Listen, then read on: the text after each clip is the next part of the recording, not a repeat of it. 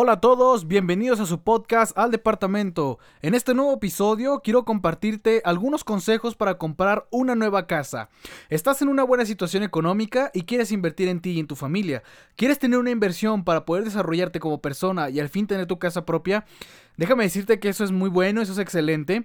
Yo voy a compartirte los consejos que yo te puedo brindar para que tomes la mejor decisión y siempre tomes las mejores oportunidades que te ofrece la vida. Estos consejos principalmente son para las personas que no tienen experiencia y tienen la convicción de invertir ahora en su futuro, ¿de acuerdo?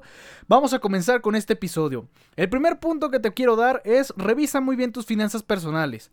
Antes de hacer una compra de esta magnitud de una casa, Tienes que preguntarte muchas cuestiones para que no interfiera en tu plan de pagos, en tu capacidad de pagos, en tu seguridad, en tu, en tu tranquilidad y en tu patrimonio, ¿de acuerdo? Puedes hacerte estas sencillas preguntas que te van a ayudar a resolver esta inquietud. ¿Cuánto es lo que ganas? ¿Cuánto es tu ingreso mensual que tienes en tu trabajo? ¿Cuáles son tus gastos? ¿En qué estás pagando? ¿Qué, ¿Qué, servicios estás pagando? ¿Qué necesidades estás cubriendo con ese sueldo? ¿Cuánto dinero te queda para ti después de que inviertes todo, después de que pagas tus deudas, después de que pagas tus gastos? ¿Cuánto dinero estás ahorrando? Eso también es muy importante porque en los diferentes créditos te piden un ahorro para comprar tu casa. ¿Ahorras lo suficiente? ¿Crees que es suficiente el ahorro que tienes o crees que necesitas un poco más? Si te despiden de tu trabajo, ¿cómo vas a vivir? ¿Cuál es tu plan B o cuál es tu plan C? Todas estas cuestiones son muy importantes que te las preguntes para que tus ingresos no se vean mermados y para que tengas un poquito de más seguridad. Eso es en cuanto a los ingresos y egresos personales que tienes contigo y con tu familia. En cuanto a tu trabajo, y si tienes alguna otra manera de solventarte o tienes alguna otra actividad económica, ya sea que tú sabes, vendas algo, que tengas por ahí algún ingreso extra, que seas este repartidor, no sé, alguna otra manera en la que puedes obtener ingresos adicionales a tu trabajo. Después vas a hacerte el planteamiento. ¿Vas a comprar al contado o vas a comprar al crédito? Ese es un tema muy complejo y de suma importancia porque ambas, ambas opciones tienen sus desventajas y sus ventajas. ¿Cómo te gustaría a ti adquirir tu nueva vivienda? Algún crédito hipotecario o al contado. O a lo mejor tienes algún crédito social como lo es Infonavit o Fobiste. O en el caso de las Fuerzas Armadas, que tengas ISFAM. Esas cuestiones tienes que planteártelas muy bien. Si estás pensando en comprar tu, tu, casa con un crédito bancario, Infonavit, Fobiste o con otra financiera que te puede ayudar, es necesario que te hagas estas preguntas. ¿Cuáles son tus deudas? ¿Qué deudas estás pagando? ¿Estás pagando a tiendas de crédito, como por ejemplo tiendas de ropa? Estás pagando tarjetas de crédito, a lo mejor estás pagando un coche. Todas estas cuestiones tienes que preguntártelas. ¿Cuánto es el abono que estás dando por estos créditos? ¿Cuánto estás pagando de todo tu sueldo para estos créditos? ¿Tienes un buen historial crediticio? Es fundamental. ¿Has dejado mal alguna institución financiera, alguna casa de préstamos o vas todo al corriente, vas limpio? ¿Tus deudas superan el 30% de tus ingresos o definitivamente no han superado esa cantidad? ¿Puedes liquidar tus deudas para adquirir un crédito hipotecario? Esta es otra pregunta muy buena. Sería cuestión de que lo puedas revisar para que así puedas quedarte únicamente con el adeudo de tu casa y efectivamente estés pagando solo tu vivienda. Mucha gente opta por los créditos debido a que no cuentan con la cantidad completa para comprar su casa. Los créditos son una buena opción si eres una persona responsable que se comprometa a cumplir con el plazo de todo el contrato estipulado. Si lo que tú quieres es comprar al contado, debes de tener una cultura de ahorro e inversión muy eficiente. Tú sabes que actualmente los salarios de tu, de tu trabajo no van a ser suficientes para poder adquirir una vivienda. Es por eso que debemos de optar siempre por planes B, C, D, E, F, G hasta el plan Z. Entonces, si con eso te garantizas comprar una casa con todos los ingresos suficientes, pues bueno, yo creo que una muy buena medida es adquirir todo al contado.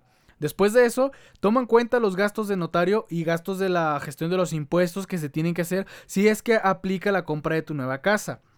Entonces, recapitulemos es muy importante tomar la decisión de si va a ser al contado o si va a ser a crédito, porque ambas opciones son muy buenas.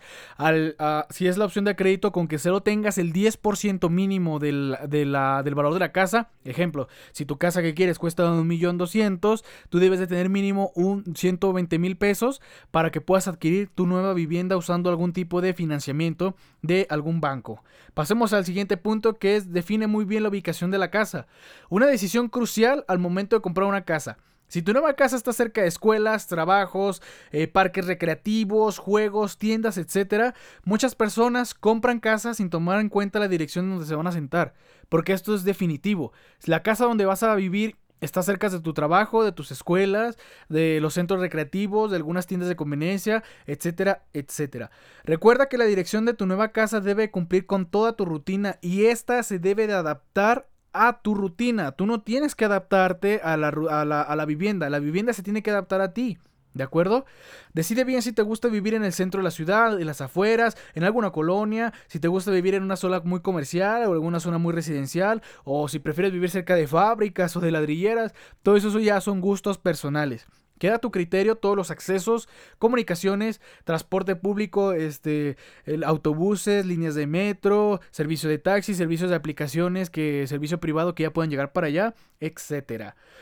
Muy bien, vamos a pasar ahora a las características de la casa. Este es un punto fundamental.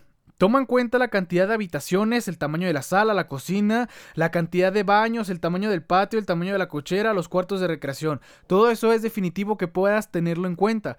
Hay muchas maneras de configurar las casas, pero depende de ti y tu familia comprar cierto tipo de casa. Eso es, eso es fundamental.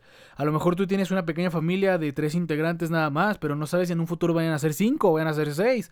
A lo mejor estás tú solo o a lo mejor estás pensando nada más en casarte sin tener hijos. Todas estas cuestiones hay que analizarlas y hay que tener en cuenta todo, todas las configuraciones que la vivienda nueva puedan tener en un futuro.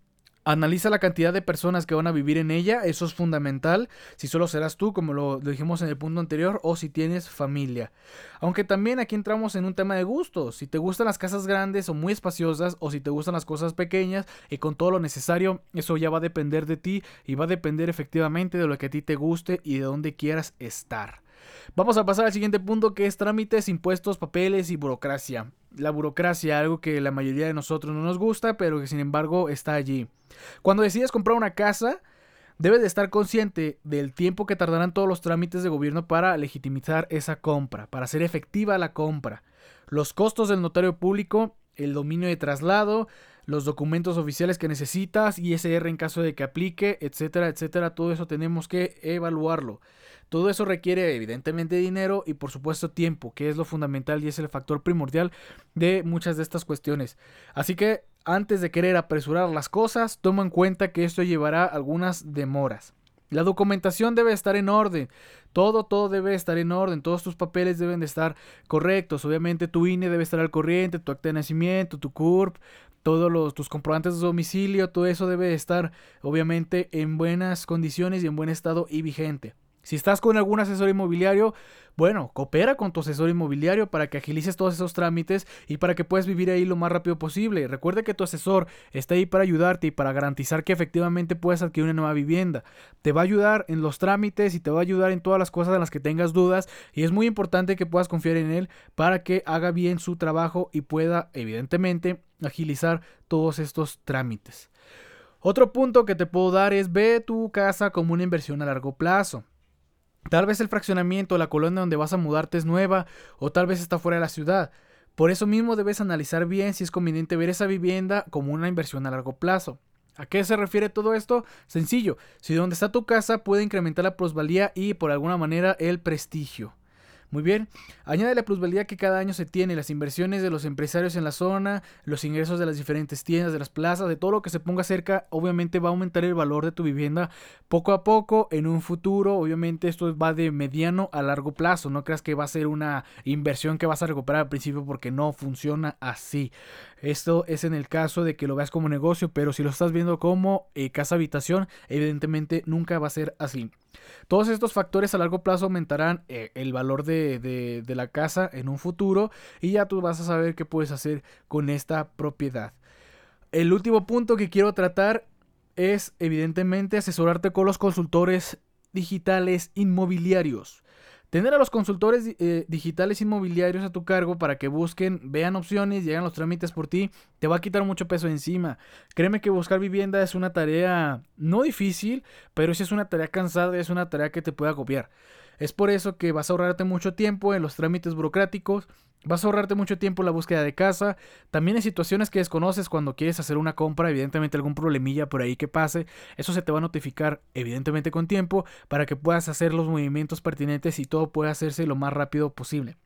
Además, un asesor te mostrará las opciones para ti, con lo que completes, con el monto que tienes, va a ser realista, con, lo, con, el presupuesto que tú tengas, porque hemos visto también muchas personas que tienen muchos sueños, pero es imposible con el monto de crédito que tienen o es imposible con la cantidad de efectivo que tienen, ¿verdad? Es evidente y es por eso que tu asesor conoce las zonas, conoce los precios y va a darte siempre una mejor calidad de opción para que asegures a tu familia y obviamente a ti mismo. Va a buscarte de acuerdo a las configuraciones necesarias, conforme a las zonas y conforme a todo lo que se encuentre disponible para ti y las características apropiadas que a lo mejor estés buscando. Deja que el consultor trabaje para ti, va a quitarte muchísimo dolor de cabeza. Bueno, esos son algunos puntos que encontramos el día de hoy en estos consejos para comprar una nueva casa. Eh, déjame decirte que desde luego son los que consideramos los más importantes. Si te fijas bien, tomamos en cuenta la situación financiera en la que estás. Siempre hay que aterrizar conforme a la realidad. Nunca hay que elevarse conforme a algo que no podemos en ese momento. Y si ya lo queremos en ese momento también. De ahí parte todo y bueno, de ahí se puede trabajar para darte las mejores opciones y que por supuesto te quedes conforme y tengas el gusto, el placer de adquirir una nueva casa, de adquirir una nueva vivienda. Muy bien, me gustaría que hicieras una retroalimentación de estos consejos, que pusieras algunos consejos adicionales que te hubieran gustado escuchar o alguna otra recomendación que le puedes hacer a la gente que es nueva y a la gente que va a adquirir su nueva vivienda. Te invitamos a que te suscribas y a que les des like a todas nuestras redes sociales. Nos encuentras en Facebook como arroba codinblog, Instagram, TikTok también nos encuentras como arroba codinblog. Por supuesto puedes escucharnos nuestros videos también y este podcast en Spotify. Estamos disponibles en Spotify todos los episodios y por supuesto en nuestro canal de YouTube también como Codin. Visita nuestro blog www.codin.com diagonal blog en donde vas a encontrar todos los artículos, las viviendas y si estás buscando ya una nueva casa es importante que visites nuestro portal para que nuestros consultores te ayuden en esta búsqueda de casa. Te van a, te van a brindar una, una asesoría personalizada, te van a ayudar con todo lo que necesites, van a resolver todas tus dudas y van a encontrar la casa ideal para ti. Nos vemos en el siguiente episodio, te agradezco mucho esto, suscríbete a todos estos podcasts y a todos los videos que encuentres en nuestros sociales. Nos vemos en el siguiente viernes. Hasta luego.